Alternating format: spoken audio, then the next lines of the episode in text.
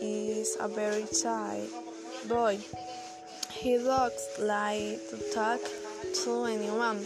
He always take his dog for walk in the morning and one day when he went to take Doki his dog he passed through the park and saw a group of children gathered.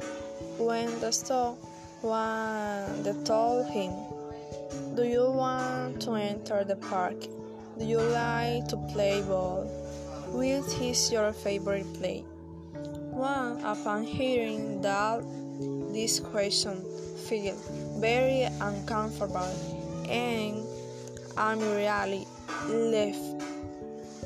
Then he entered his room and from his window he, he saw the children were going out to play.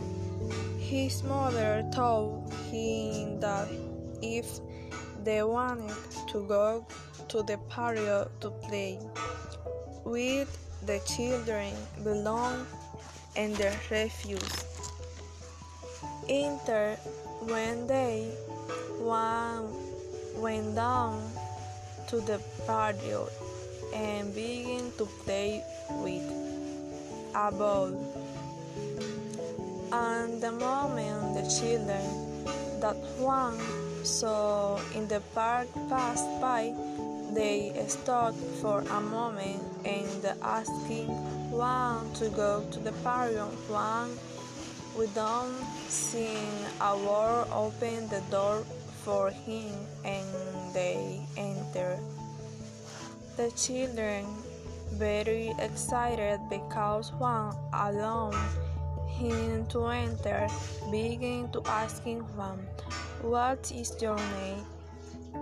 And they told him that they wanted to be his friend. But Juan said nothing but his name. Night was approaching and the children to leave. When the children left, Juan continued to play along and his mom had seen the whole scene and realized that Juan liked to play alone.